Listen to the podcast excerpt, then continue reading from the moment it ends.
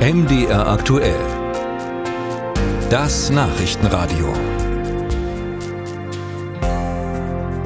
Das Treffen von AfD-Politikern mit rechtsextremen und wohlhabenden Unternehmern in Potsdam, bei dem unter anderem über die Zwangsausweisung von Millionen Menschen mit Migrationshintergrund aus Deutschland diskutiert worden sein soll, hat bei vielen für große Empörung gesorgt. Der Aufschrei und auch der Schock über diese Pläne sind gewaltig.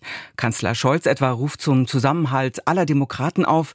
Innenministerin Faeser betont, wie wehrhaft die Demokratie in Deutschland sei und Verfassungsschutzpräsident Haldenwang, der fordert mehr Wachsamkeit. Über das Treffen und die Folgen habe ich gesprochen mit Professor Oliver Decker, Direktor des Kompetenzzentrums für Rechtsextremismus und Demokratieforschung an der Universität Leipzig. Professor Decker, wie schätzen Sie denn den Stellenwert dieses Treffens ein? Nun, ähm, ich denke, hier wird sichtbar, was tatsächlich im Hintergrund auch schon länger sowohl ideologisch als auch was die Vernetzung anbelangt, existiert. Wir wissen, dass es Netzwerke schon länger gibt, auch zur extrem rechten Unternehmern. Das ist ja nicht verwunderlich. Auch äh, diese äh, sowohl Verschwörungsideologien als auch völkische Motive geteilt werden. Nicht ganz äh, allgemein in der gesamten Bevölkerung, aber auch dort alles andere wäre überraschend. Wir haben es ja hier sozusagen mit einem Spiegel auch der Gesellschaft zu tun.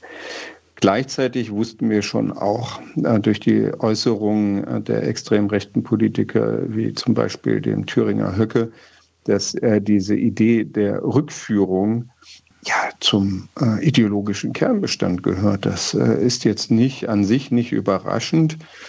Überraschend ist vielleicht eher die Überraschung darüber und ähm, dass die Auseinandersetzung so lange nicht stattgefunden hat. Also hätten wir das alles schon sehen müssen?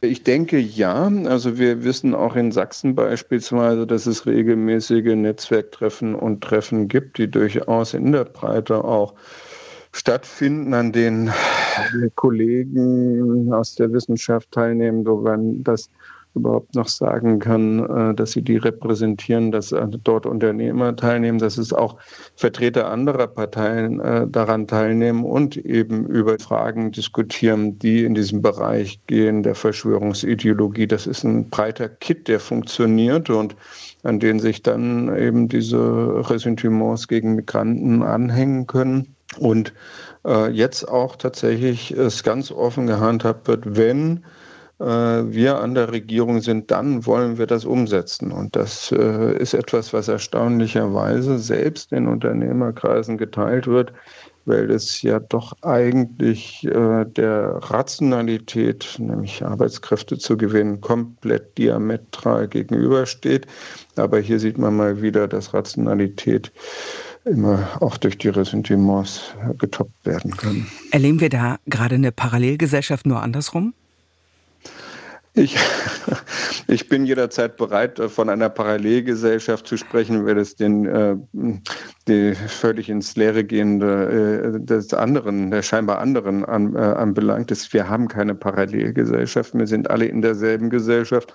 Wir müssen die Entwicklung, egal wo wir hingucken, aufeinander bezogen wahrnehmen. Und dass diese Bilder existieren, ist ja nicht neu. Ich darf nur mal daran erinnern, dass Helmut Kohl Anfang der 80er Jahre mit einer Rückführung der, ich zitiere, Türken in die Türkei Wahlkampf gemacht hat. Die Bundesrepublik ist bis heute durch solche Motive getragen und ähm, das ist in der Mitte der Gesellschaft immer vorhanden gewesen. Eine interessante Frage ist, warum wird es jetzt plötzlich auch wahlentscheidend? Warum kommen jetzt diese Motive auf? Warum ist es jetzt so, dass das Ressentiment so stark ist und wir mit solchen völkischen Nationalismen offensichtlich Menschen mobilisiert werden können? Jetzt hat der Verfassungsschutzpräsident Haldenwang zu mehr Wachsamkeit aufgerufen. Die Demokratie, so sagt er, sei stärker bedroht, als von der Mitte wahrgenommen wird. Was heißt das eigentlich konkret und was bedeutet das für die Gesellschaft hier? Es bedeutet Nein zu sagen, Stopp zu sagen und äh, eben auch deutlich zu machen, also ähm, Aggression und äh, diese Form von Emotion sind kein guter Ratgeber für die Politik.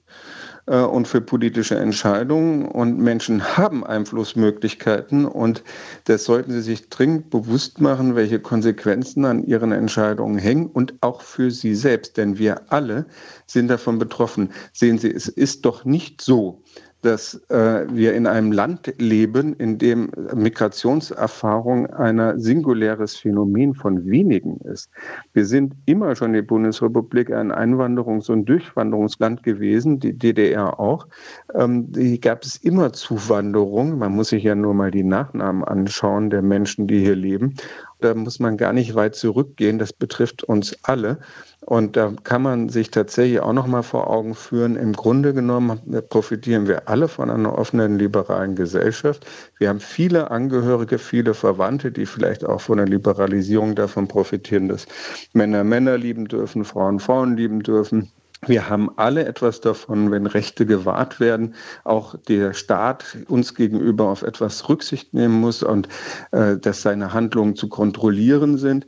Das sollte man nicht leichtfertig aufs Spiel setzen, nur wenn man gerade äh, Ressentiments und Aggressionen hat.